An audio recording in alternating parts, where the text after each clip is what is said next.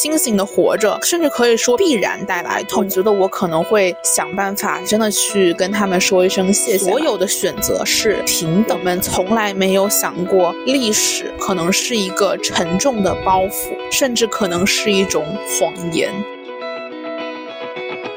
大家好，这里是拆迁计划，一档关注并记录年轻女性如何打破意识和行动上的束缚，不断向外拓展成长边界，向内探索主体性的播客。在拒绝任何限制的前提下，表达主播阿房关于女权主义、自由主义、反消费主义及其如何影响个人生活的思考。首先，我们要感谢小蛮同学对拆迁计划三个月的发电。虽然说我们的第一个发电者是我们的老熟人小蛮，但是呢，还是要遵守我们的承诺吗？发电了就要在播客的开头获得特别鸣谢。他也还目前还没有提出什么主题建议啊，因为我自己想要录的主题非常多，我看他可能也没有很想给我的播客提出什么主题建议嘛。但是呢，如果你想要在我们的播客里面听到自己的名字，并且想要让阿房去探索探索你想要听到的主题，想要听到一些阿房对于你感兴趣的主题的思考，非常欢迎给我们打赏，谢谢。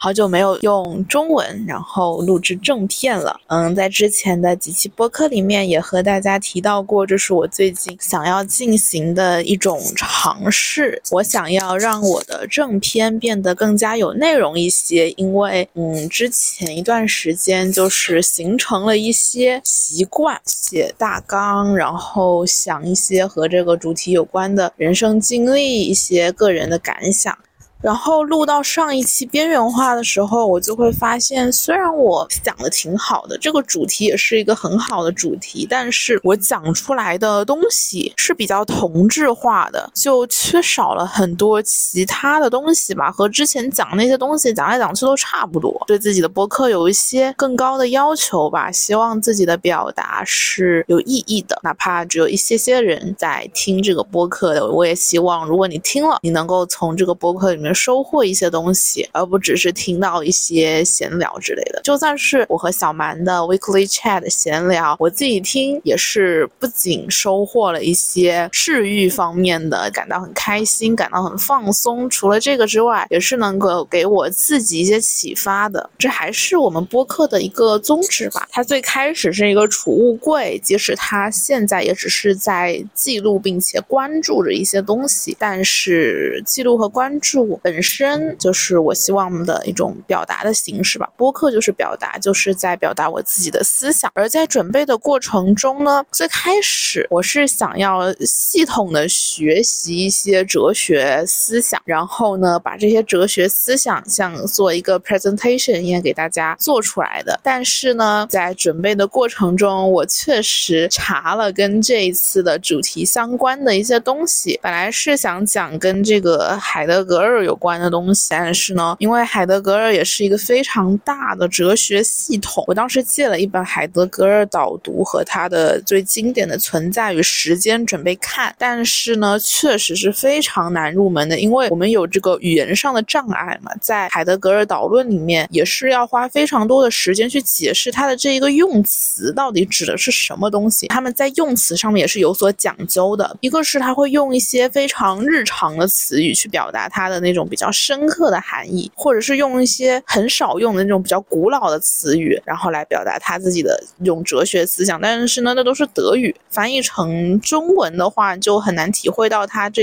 里面语言的一种魅力吧。所以说，我们首先要跨过这种语言的隔阂去体会它，就是一件非常难的事情。所以说，我就发现，在看那个导论，那个导论其实很薄，可能就比一个 iPad 的厚度再厚一点。但是呢，我看一页可能就要花上半个小时那个样子。所以说后面我就发现，我实在是没有办法在两期正片之间真的去很系统的了解一个哲学思想，然后把这个哲学思想再跟我们的播客串联起来。而且我还有别的事情要做嘛，我也不是专职在做播客，我也不是专业做这个研究的。如果我每一期播客都要这么耗时间，我没有办法继续，我就放弃了。之后的话，我的正片又会把频率加快一点，又会录的更多一点嘛。但是呢，比起之前的那种，真的就是想到。到了一个主题，准备好时间就开始聊，我还是会做一些更多的准备的，而且也是刚好在我自己一个非常大量吸收知识的一个阶段，我相信我表达出来的东西跟之前会比较不一样的，而且我是这样想的，比起说我想好了一个主题，我根据这个主题去找一些书籍，而这个书籍我去寻找的路径肯定是一种比较传统的方式，就是我去找跟我这个主题最相关的那些理论，然后去找这个领域的经典的书籍。那这说实在话，这些书籍都是一些非常传统的思路上有关的这些东西。但是呢，如果我是以一种完全没有意识、没有主动的去寻找的话，我只是去看我现在专业上要看的书，去看我自己感兴趣的领域。那么在这种情况下，反而我可能会把一些看上去毫不相关的领域联合起来，放在同一个地方来讲，这样子的一种联系可能是更有趣的。就像我一直觉得跨学科是我们现在常说的一件事情吧，但是呢，我不觉得我们现在所做的很多事情有真的做到跨学科，最多也就是跨两个学科吧。像福科那样，真的是把他所有感兴趣的领域都能够综合起来，做出一个让所有领域都能够受益的一种研究成果，是我们现在很难再有的。所以说，在我自己还没有受到这这种学科体系的规训之前，我希望我能够用我自己的一个亲身的经历、亲身的体验吧，用我自己的思考，把一些可能看上去并不相关的东西联系起来。而你在我的这个播客里面能听到的东西，跟你去听那些上课能听到东西是不一样的。这好像似乎也能成为我自己的一个特点吧。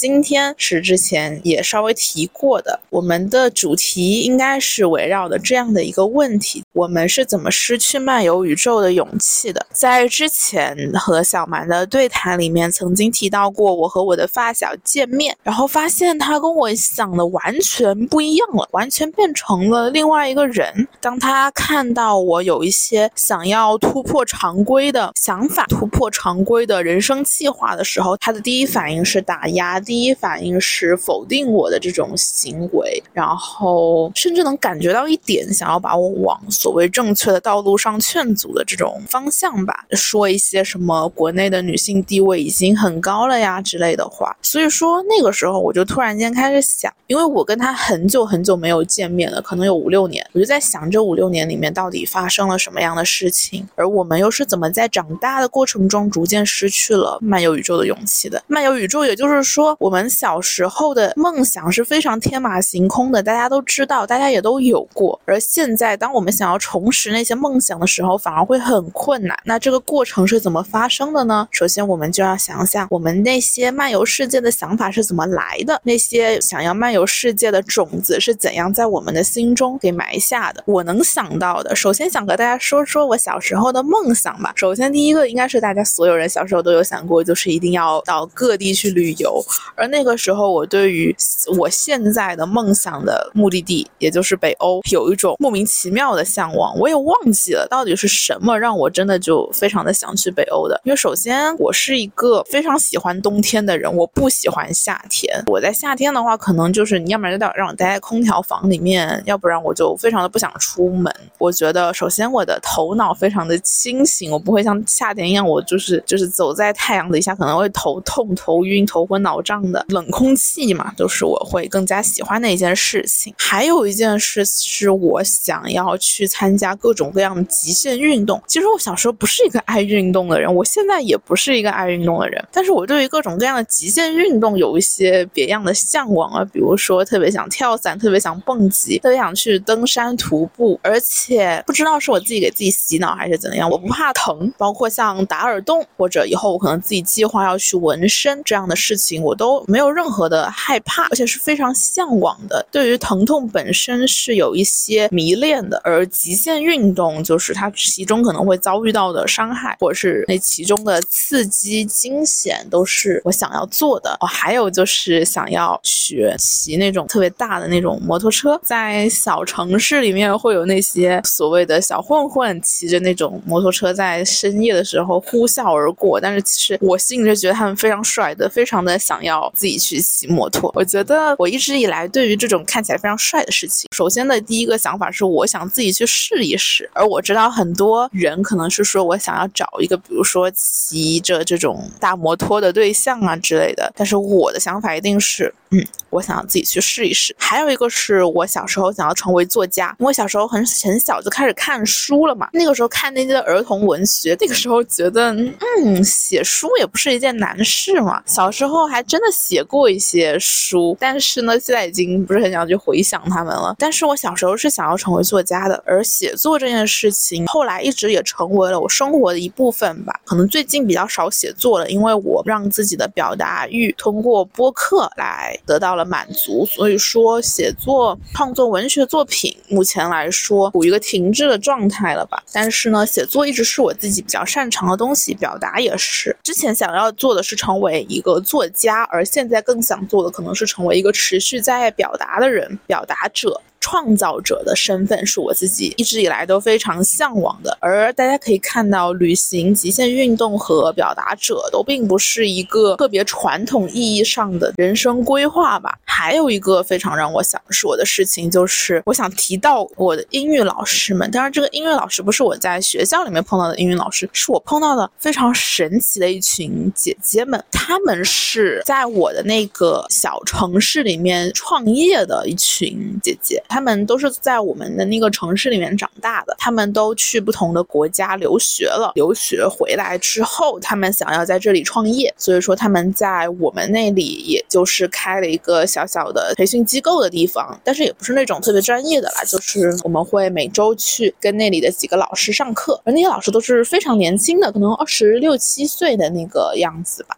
他们的生活，他们的人生观都是当时的我没有接触过的，他们的人生是我没有想象过的精彩。嗯，最开始教我的一个老师，当时一边参加这个创业，一边他后来是在我们那里的一个学校做了大学老师，但是后来据我所知，他好像就没有继续做大学老师了。有一段时间，他好像去参加了一个公益项目，我也不知道去哪里去救海龟了，做。这种环保工作吧，当时我们在还特别小的时候，还做过一些非常愚蠢的事情，就是因为那个姐姐大概是二十九岁，反正就是她一直没有结婚，也没有谈恋爱，而当时我们那群小朋友呢，就本着一种，哎呀，算了，现在想想可能就有点像小孩的恶意的那种感觉，就是说催她结婚啊，什么想要做她的伴娘啊，现在想想其实不太好，连她上课的地方，连她在面对小朋友的时候，也要面对这种世俗生活的压力，但是她没有。屈服，我现在已经不知道他现在的生活状态是怎么样了。反正在我有所知的范围之内，他是还没有结婚的，挺酷的。大概三十多岁，他还没有准备好，他还想要去做各种各样的事情，他也就没有继续去从事那种体制内的稳定的工作，去做他自己想做的事情。还有一个是这个机构的创业者，也是一位姐姐。这个姐姐呢就更酷一点，因为她是在运营这整个教育机构的，其实她也很少真的给给我们。上课后来上也很多都是在上网课，就那个时候很早就应该上网课了。他呢最开始一直是说他不会结婚，不会生孩子，但是后来他在外面就可能就碰到了他自己喜欢的人吧，就结了婚，然后呢好像之前也生了孩子。当然我对这个东西就不知道该说些什么了，但是呢只能说这是他的选择吧。但是他毕竟走的还不是一条传统的道路嘛，我相信他在他的婚姻中也是有他能够绝对掌控的部分的，而他自己的事业，他的生生活。也绝对是跟这种传统意义上的各种生活是不太一样的。据我所知，他目前过得很幸福，生了女宝，相信也是非常开心的一种状态吧。当时，包括像刚才之前的那些愿望，有一个是登山，让我对这些事情有一些非常强烈的向往的是，当时他们除了在上课之外，还会举办一个活动，叫做分享会，就是他们认识的各种朋友会专门找一个时间来做一个 PPT，跟大家分享他们去各。个地方旅游、极限运动的一些经验，我参加过好多次。其中令我印象最深刻的就是里面有一个姐姐，她当时去参加了一个半个月、一个月的那种登山活动吧。她回来之后给我们看了各种各样的照片，给我们介绍他们当时上山的准备，然后碰到了各种各样的人，然后呢登上了那座山，然后在那个山上合影，又怎么下山，在嗯整个过程中遇到了各种困难啊，在睡袋里面、帐篷里面，对于当时十几。几岁的我来说太有吸引力了，那样的生活方式，那样无所顾忌的漫游世界的模样，它在我的心中埋下了一个种子。我现在去回想，也是我在准备这一期播客的时候，我突然间想到了这件事情，我就突然间觉得，我对这些愿望的执着，可能正来自于这些当时没有长我太多的这些姐姐们，她们没有向我说教，没有向我去传输什么价值观念，他们只是在过着自己的生活，分享他们想要分享的观点，而我只是看到了他们能够拥有这样子的生活，就能够对我产生这样大的影响，让我在以后的很长一段时间到现在，我都不会轻易的放弃对这种野蛮的生活状态的向往、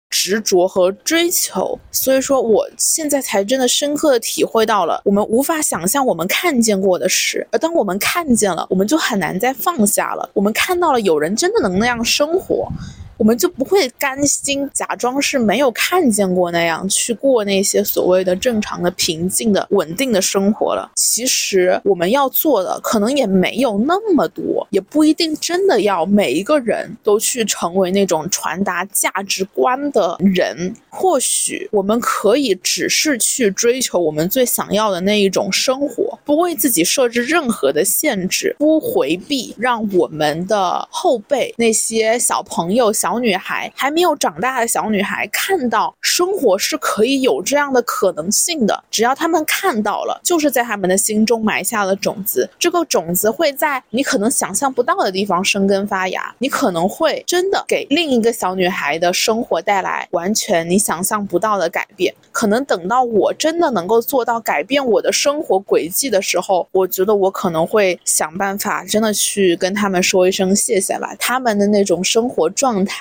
本身对于我来说就是一种鼓励了。看到他们在用他们想要的生活方式去过他们的生活的时候，对于我来说就是一种比别人说教多少遍都更有效的一种鼓励了。这也让我更加坚定了我自己，我一定要去找到我自己想要的生活，我一定要按照我自己想要的方式去生活。因为我自己在女权觉醒之后呢，我就会想说，嗯，对我那些妹妹，要不要跟他们说一些这些知识啊，还是什么的？但是现在我想想，可能也不一定非得要去做一个非常古板的那种说教者，去跟他们说很多他们听不懂的知识啊什么的。可能他们的妈妈也并不是很乐。意吧，但是呢，我想我能做到的，或许就是我去追求我想要的生活，让他们知道有这样的一个人存在着，让他们知道世界上还有这样的一种可能性存在就可以了，就足够了。而且，女孩的可能性，女孩的行动力是我们没有办法想象的。你只要给她一个小小的机会，只要给她一点点生存的空间，她就能够长成我们没有办法想象的状态。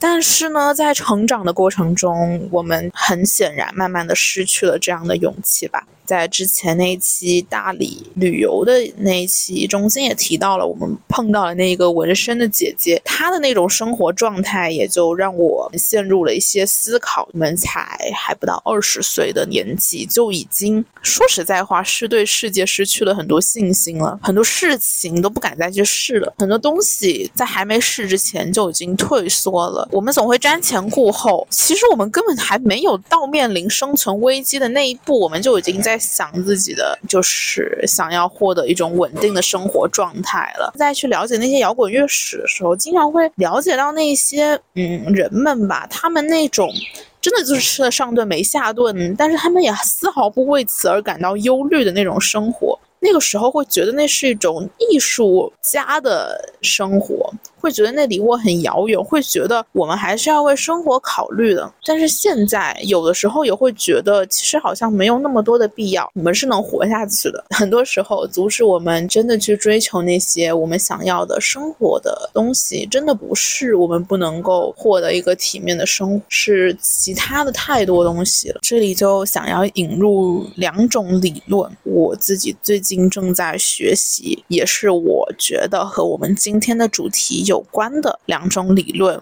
首先呢，第一个是查尔斯·泰勒的现代性的隐忧。我在 Weekly Chat 里面也多次推荐过那一套现代人小丛书，呃，我自己也还没有看完了，就是。但是现代性的隐忧是我自己已经看过的一本书，就是我觉得它会比较难懂一点。但是它第一章就让我非常的有启发，因为第一章它就首先说了三种现代性的隐忧。首先第一个是个人主义，第二个是工具理性的主导性，第三个是之前的那个柔性专制主义的危机。怎么说呢？因为它是现代性的隐忧嘛，就是说我们现代的世界的一些负面的影响吧，而且尤其是对于个人生活而言，我们今天也的就是着眼点的是个人生活。首先是个人主义嘛，我们都知道，在呃文艺复兴。启蒙运动之后，尤其是到进入了现代，宗教传统习俗在我们生活中的影响其实是变小了的。至少在明面上吧，我们被鼓励去做出自己的选择，依据你的自我意志、个人意志、自由意志。它首先有一个比较好的成就，是个人自由的选择权利超越了一些所谓的神圣秩序，比如说宗教。而且呢，这种个人的自由选择会受到法律体系的保护。在以前。我们是没有这种个人选择的自由的，社会也不会鼓励，他也并不认为个人的自由选择是一件好事，而至少我们今天认为它是一件好事，而且它是值得受到保护的，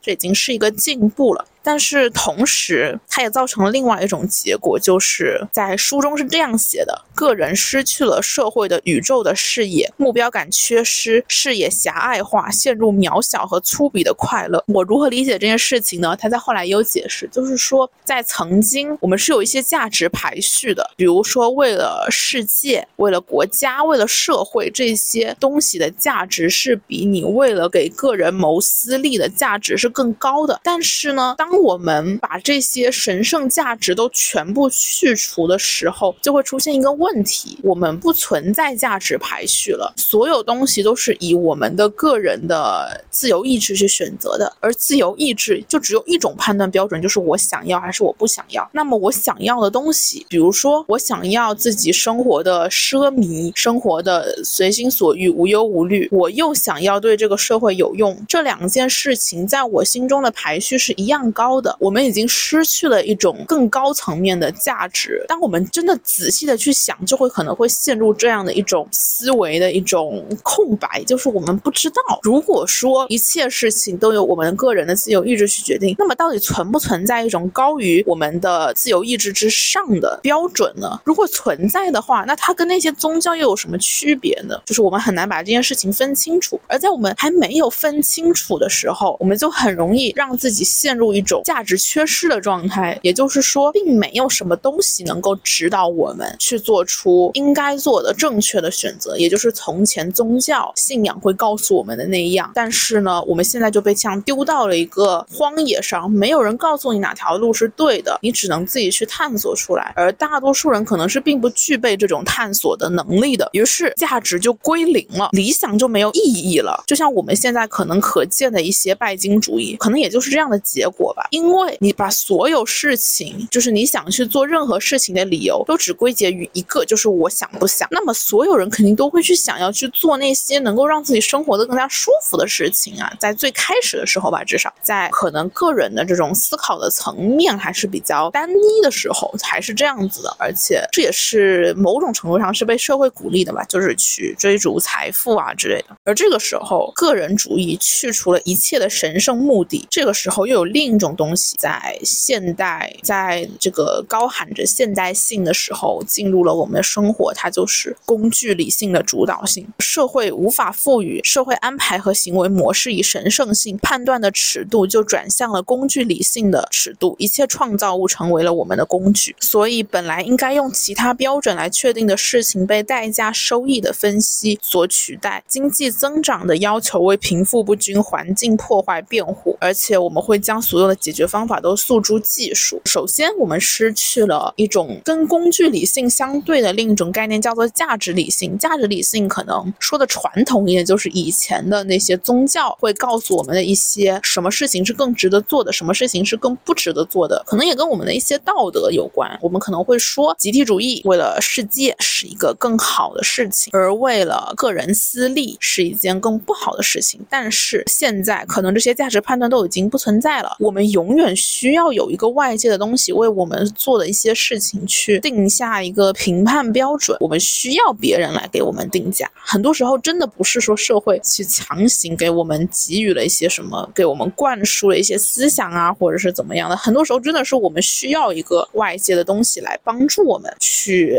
figure out 我们到底想要做什么。当价值理性缺席的时候，当社会没有办法再给出一个神圣性的排序的时候，我们就走走向了工具理性。工具理性就是类似于排名、数字，我们给一切事情都定下了一个标准，一切事情都与我们的投入和我们的回报相挂钩。我们会用这种投资的概念去看所有的事情。我们永远会希望，我们投入了一定的时间，我们要收获一定的回报；我们投入了一定的金钱，我们要收入一定的回报。我们去参加这一场考试，我们要能从这场考试中获得公务员的身份、研究生的身份。身份我们希望这些工具能够为我们的行动赋予价值。所以说，在个人主义去除了一切神圣目的，把自由意志完全交还给我们的时候，就。让高于个人好恶的价值取向消失了，所有的选择是平等的。你选择去过一个奢侈的生活，跟你选择去为了说的极端一点嘛，比如说你选择为了公益事业清贫度日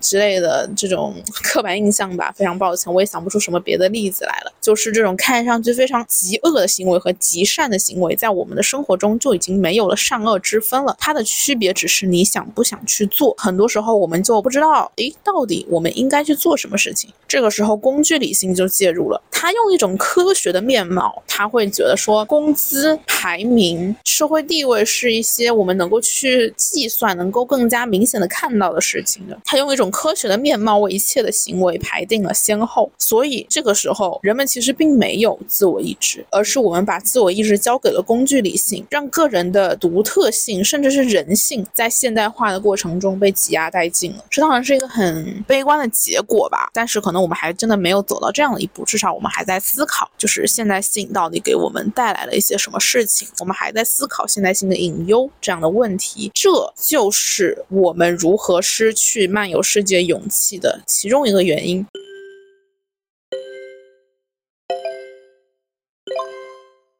接下来是。尼采，这是我之前提到过的尼采的那一本书，叫做《历史的用途与滥用》。这本书里面讲到的是一些历史方面的东西，所以说我也发现我好像刚好找到了两个例子，一个是跟现代相关的，一个是跟历史相关的。我们生活在一个历史悠久的国家。我们一直理所当然的把历史悠久当成是我们民族自豪感的来源，但是我们从来没有想过，历史可能是一个沉重的包袱，甚至可能是一种谎言。在这本书里面，尼采提到过，历史会赋予痛苦的生活以朴素的满足感。说实在话，和我们现在的生活还挺像的。首先啊，我还是要解释一下，因为哲学书其实是一些非常抽象化的概念和理论，而且经过了翻译。我并不知道尼采是否指向这样的一种理解，而我在这里做出的很多很多的解释，都只是出于我自己个人。的一种生活，个人的一种理解吧。而且我会有用一种很强烈的目的，把所有的哲学思想都跟我自己的生活绑定，真的只是我自己个人的解释。而我认为这种解释是值得参考、值得分享的，也值得给我们的生活一些指导的。OK，我们还是回来吧。赋予了痛苦的生活以朴素的满足感。他在书中提到的例子好像是农夫还是什么的，就是说我们的生活是痛苦的，但是呢，我们要生活下去。对，他还提到了一件事情是可以。可以把人把普通人限制在一个区域里面，不觉得和我们现在的生活非常像吗？我们会觉得历史悠久的东东西就是好的，就是历史在我们的文化当中是有一种神圣性所在的。所以说，一切老的东西、历史悠久的东西都是好的，而好的东西是你应该去遵循的。在我们给历史这件事情本身上赋予了神圣感之后，我们就给我们自己的生活赋予了神圣感。我们的民族，因为它是所谓的当今什么呃最悠久的一个民族，就是我们会对我们的民族有一种自豪感。但是我们有没有想过，这种东西很多时候在我们想要去做更多的探索的时候，它成为了一种包袱。比如说，当我们想要自由流动的时候，你会碰到一件事情，就是这种 motherland 无形的压迫，会有很多人告诉你，你要忠于你自己的祖国，你不能去为另一个民族服务，而且会用一种冠冕堂皇的理由告诉你说，你所在的民族拥有非常悠久的历史，你需要去守护这样的一种历史，而这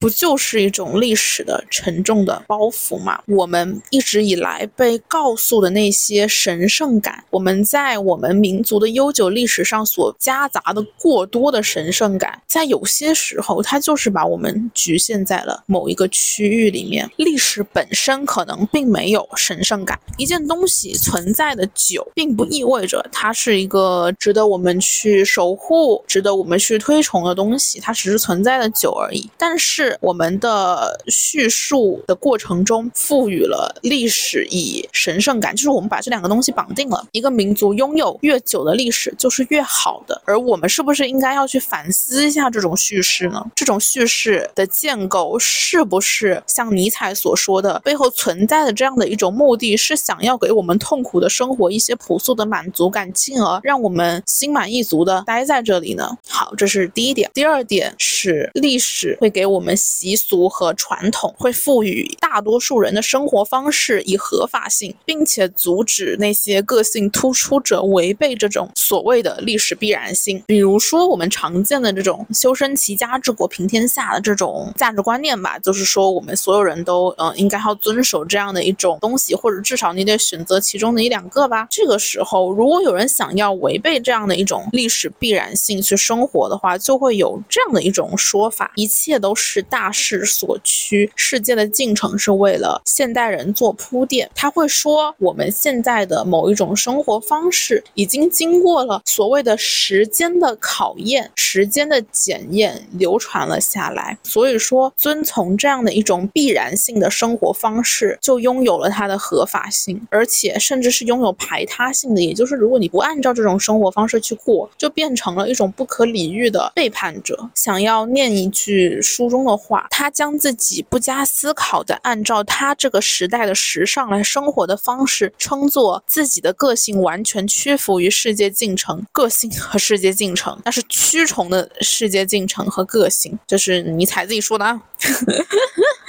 呃嗯，还有一句话是：希望人们永远不要听到“世界、世界、世界”这个词，这个一切夸张的夸张。我们只应该用一种得体的语气谈到“人、人、人”。这里我想要有一些的停顿，让大家来想一想这两句话吧。这是一种非常犬儒的历史观念，他把自己不加思索的接受这个世界给他的强加的一些观念，称作是屈服于世界进程。用另外一句话说，可能是服务于大局、服务于社会识大体的东西吧。但是事实上，这些东西可能真的只是因为它缺乏创造性，它是。是一只蛆虫，所以它没有办法创造出不曾存在过的生活方式，所以它只能去按照那些被教导的生活方式去生活。但是他又不愿意承认自己是缺乏创造力的，所以他要打压那些富有创造力的人们，让那些非历史的生活的人们的生活变得是不合理的，是人群的叛徒，是一个特立独行者，是一个边缘者。这是一个非常显而易。意见的逻辑。当历史具有了某种神圣性的时候，非历史它的合理性就被剥夺了，非历史的行为就不被认为是一种合理的行为了。非历史是怎样的一种体会呢？在书中提到的两种事情，一个是创造，比如说创造一幅伟大的画作，创造一幅前所未有的画作，创造一些前所未有的艺术产品，这都是必须要非历史的活着。这也很好理解啊，因为你要创造出出的是从未有过的，所以你在创造的那一瞬间，你的脑海当中不可以有太多的历史存在于你的思想当中，它会阻拦你去创造这一份从未存在过的给世界的礼物。只有当你非历史的活在那个创造的瞬间的时候，你才可以创造出那一件伟大的产品。与我们的生活更加贴合紧密的一件事情就是快乐，快乐来自于非历史的活着的当下。我在看到这句话之后，其实是非常喜欢的。其实也就是我们常说的活在当下嘛。而他这里又强调了非历史的，就是我们应该要忘记那些对我们生活的种种的价值判断，我们只是去体会这件事情能够给我们带来的满足感。而当我们能够在某一刻真的摆脱了历史的活着，非历史的活着的时候，巨大的或者是微小的快乐，都会从这样的一种非历史的状态之中产生出来。而不允许我们非历史的形式，也就就磨灭了年轻人激情的热爱的本能。因为年轻人嘛，往往都是更不愿意去接受历史的安排的。这样的话，他可能会阻拦一个伟大的人去培植一个伟大的新的思想。所以说，尼采在这里也提到，历史是需要强大的个性来承受的。就是你在接受历史的指导的同时，你必须有强大的个性，你才能够接住它，你才能够承受它。但是大多数人在嗯没有选择的去接受历史的过程中，在过量的历史当中，对于当下失去了兴趣，失去了参与感，甚至有一种东西，就是当我们在历史上看到了太多的战争、太多的暴力的时候，我们会对当下的暴力失去一种感受。比如说非常典型的俄乌战争的时候，有非常多匪夷所思的言论，就是我们以为我们自己活在历史上，我们以为这些东西是一些遥远的事情，我们没有办法改变它，我们像一个几百年后的旁观者一样去看待那一些战争，带来的一些非常非人道的思想，同时它也会带来一种东西，是社会太过于庞大，我们没有办法去改变它这样的一种沉重的包袱，我们会被历史吞噬。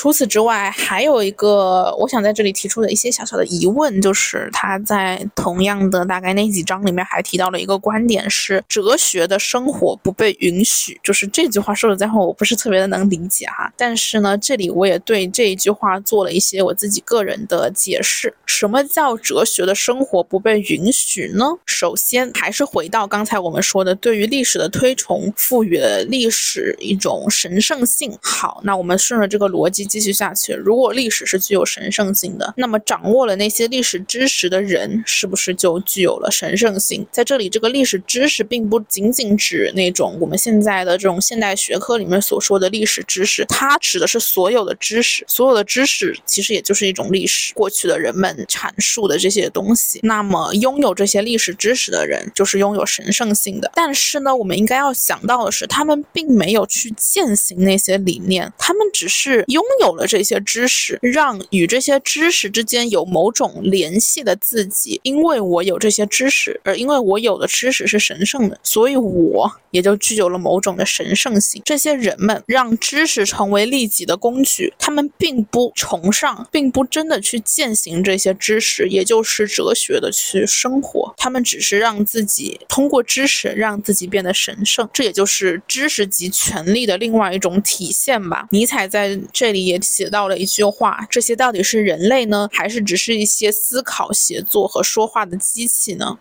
这也挺明显的吧，就是我记得放学以后之前也提到过一些东西，他发现很多人对于他们所学习的知识，并没有一些崇敬感，就是他们并不认同他们所学的这些知识，他们只是把这些知识为自己所用，并不相信他们的知识能够给世界带来任何的改变。所以说，我们是不是可以认为他们并不拥有这些知识，他们并没有去哲学的生活，并没有把这些知识转变成某种实践，而哲学的生活一。种更加理想的状态，是你掌握了这种知识，你就会，如果你认同它，你去宣传它，你用这种知识来谋生的话，那么你是不是应该把这些忠于这些知识，让这些知识为你的生活而服务，让你的生活更多的被一种你相信的理念所指导？我很难去解释这样的一种生活状态，就是到底什么叫哲学的生活。但是至少在我看来，就是你抱定一个理念，你拥有这一部分的知识，然后呢，你也拥有了这一部分知识带给你的神圣性。但是你并不是把这些神圣性当做理所当然的，你是在不停的实践这样的一种理念，去过那样一种哲学意义上的生活的。我觉得我没有解释清楚，但是我也只能解释到这里了。但是我们也可以看到，这种生活是不被允许的，就是我们会提倡一些理念，但是你真的把这些理念奉为你生活的全部的时候，这种生活可能是并并不被鼓励的吧？我们会认为这样的一个人是愚蠢的，是傻的。好，这就是我想要介绍的两种理论，这就是对于我们是如何失去了漫游世界勇气的两种解读，一种是现代的，一种是历史的。嗯，现代的这种，也就是说，我们刚才复习一下哈，就是嗯，价值理性的缺失和工具理性的介入，这是跟历史上都不太一样的一件事情。而尼采所提到的是一种历史的滥用，历史成为了我们向前的过于沉重的包袱，我们没有办法摆脱历史的生活，也不是说要摆脱历史，我们没有办法让历史为我们的生活服务，我们被历史支配了，我们只能在历史的盲目的指导下去生活了。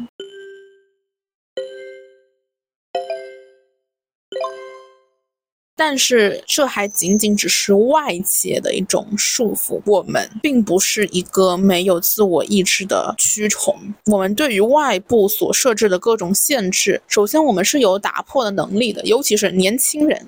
船小好掉头吧，就是你还没有在某一个领域、某一个理念当中扎根太久，你还拥有掉头的机会，还拥有打破的能力吧。你要打破这些东西的成本是很。低的，甚至可以说是没有的，因为你什么东西都还不曾拥有，所以你什么东西也就不会失去。但是我们缺少的，其实正是这种打破常规的勇气。无知是一种恶。无知是一种懦弱。秦老师之前有，就是最近写了一篇文章，是说愚蠢是一个结果，并不是一个原因。经过了他的各种深思熟虑，他选择了愚蠢这样的一种外化的表现形式。我们都知道，清醒的活着是痛苦的事情。众人皆醉而我独醒，举世皆浊而我独清。这是一件痛苦的事情，我们都知道，我们也看到了很多很多的历史人物，但是我们永远都是远远的旁观他们，我们永远也不认为我们会踏入这样的一种生活方式当中，而且当我们有机会踏入的时候，我们可能会选择后退一步，算了，我不想要这样清醒的生活着。嗯，在我的文学理论课上，老师曾经问了我们一个问题，就是当然可能是一个小小的玩笑啊，就是说你想要当快乐的猪，还是痛苦的苏格拉底？大家都说想要当痛苦的苏格拉底，然后呢，老老师的转折就是说，最终我们只能成为痛苦的猪。虽然说当时老师提问的几个同学都说我想要成为苏格拉底，但是我觉得大部分人其实是没有勇气成为真的成为苏格拉底。成为苏格拉底需要的是勇气，需要的是行动，不是你的嘴上说说我要成为痛苦的苏格拉底。我觉得这种说法很酷，你就真的能成为痛苦的苏格拉底的。首先我。我们也就是刚才说的吧，清醒的活着是会带来痛苦的。清醒的活着，甚至可以说必然带来痛苦，因为打破一切被构建好的叙事，就会带来一种归属感的缺失。我们从小到大确实被构建了很多的我们应该做、我们不应该做的事情，有些是合理的，有些是不合理的。当我们想要觉醒、想要去打破这些叙事的时候，我们可以打破，但是我们就没有别的东西了。就像我们常说的，你要。要拆毁一项东西是简单的，你要去反对，你要去批判一样东西是简单的，但是你要建构起另外一样东西来替代它是非常非常难的。去建造是一件非常重要的事情，也是非常难的一件事情。所以，我们往往想到的是，如果我们不遵从这样的社会规范，那我们要遵从怎样的社会规范呢？这也就是在我们打破了那些宗教的束缚之后，当我们的自由意志被完全的交还给了我们之后。候，我们并没有办法做出回答，我们没有办法自己做出回答，所以我们又把我们的自由意志交给另一种叫做工具理性的东西，就我们还是没有拥有我们的自由意志吧。在这种程度上来说，当然这可能跟一些什么呃神经科学有关，但是在这里我们这么说，就如果我们不这么做，那我们要怎么做呢？这是需要勇气去回答的。嗯，同时常说的吧，人是需要归属感，人是一种社会性的动物。但是当你发现你自己真的不归属于任何一项东西的时候，你要怎样继续去面对生活呢？当你真的发现了你在这个世界上就是孤独无助的时候，你要怎么继续生活下去？怎样去重新建构起属于你自己的亲密关系呢？如果你的家庭、你被构建的那些叙事、你的祖国都并不是可靠的，并不是真的能够给你支撑的时候，你要如何去构建起自己的支撑？如何去找到能够支撑自己的东西？或者说，我们有没有勇气就不要归属于任何一样东西，真的是独立的生活着呢？但是在第一时间，我们是没有办法回答这个问题的。如果我们要遵循常规，如果我们用一种非常轻松的方式被功利指导着我们去做各种各样的事情，外界会不断的给我们的行为赋予意义。譬如说，我们在找工作的时候，一样工作拿的钱少，一样工作拿的钱多，但是这背后可能有各种各样不同的他的工作时间，他的工作环境，这是很难判断的。你很难说哪样工作好，哪样工作不好，所以我们干脆就不判断了。就不管了，我们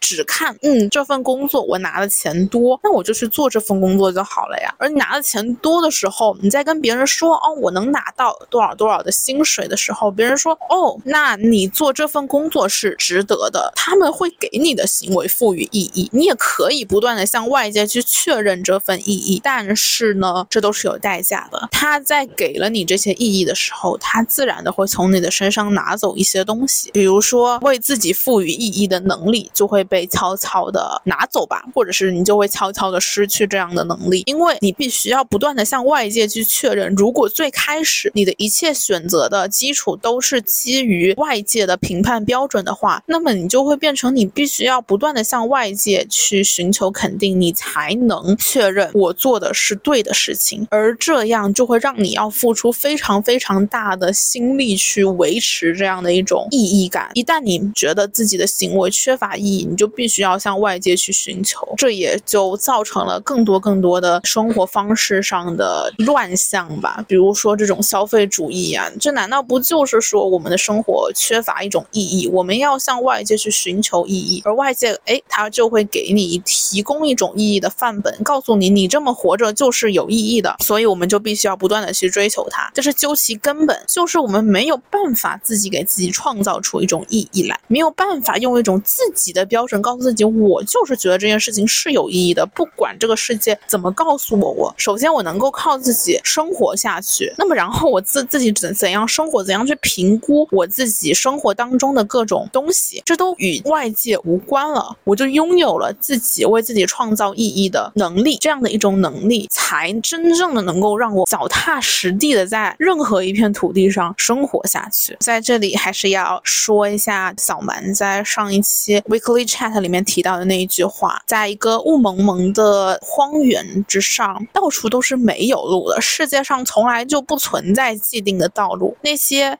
看上去有很多人在走的所谓的路，就只是因为走的人多而已，所以我们觉得那里有路。但是其实根本就没有路这种东西存在。当然，我是用一种比较文学化的方式重新表述了哈，这个比喻非常的有启发性。我还是要继续在这里重新的说一遍，那些有很多人走的所谓的路，并不是路，世界上从来就没有路这种东西存在。他们让我们觉得可靠，只是因为有很多人走而已。所以说，这里也就是我想要提出的一种算是解决方法一样东西，就是我们要敢于真的醒过来，拿。拿到你自己人生的主动权，去真的掌控自己人生的主动权。而这一个过程，真的不是你就说“哦，我觉醒了”这么简单的事情的。它是需要你去不断的重建，把这一样东西打破了之后，你就要找到另外一种能够给你的生活带来意义的东西。你把这样东西打破了，你就要去建起另外一样东西，而构建。而建构都是需要耗费非常大的心力的，需要不断的叩问你的内心，不断的去探。探索，你愿不愿意去做这样的一种事情呢？这个过程可能是痛苦的，可能你此生都没有办法再获得社会上的这种肯定了。但是你永远都可以自己给自己颁奖。如果说你能够自己给自己颁奖的话，那么你可以拥有无穷多的奖状了呀！你根本不需要别人去给你鼓励、给你颁奖，你自己可以鼓励自己。而如果当你自己对自己的鼓励的价值胜过任何人给你鼓励的价值的时候，你就可以非常开心的生活在这个世界上，而不需要依靠任何外界的帮助了吧？当然，这些东西都是在一个语境之下的吧？就是我们今天在讨论的是我们如何失去漫游世界的勇气的。而我给这一个问题提出了一些我自己的见解，这也是我自己的第二次尝试吧，想要让这个博客 更加的有知识性一点，也不知道我能不能讲好吧。但是呢，这是一个非常好的形式。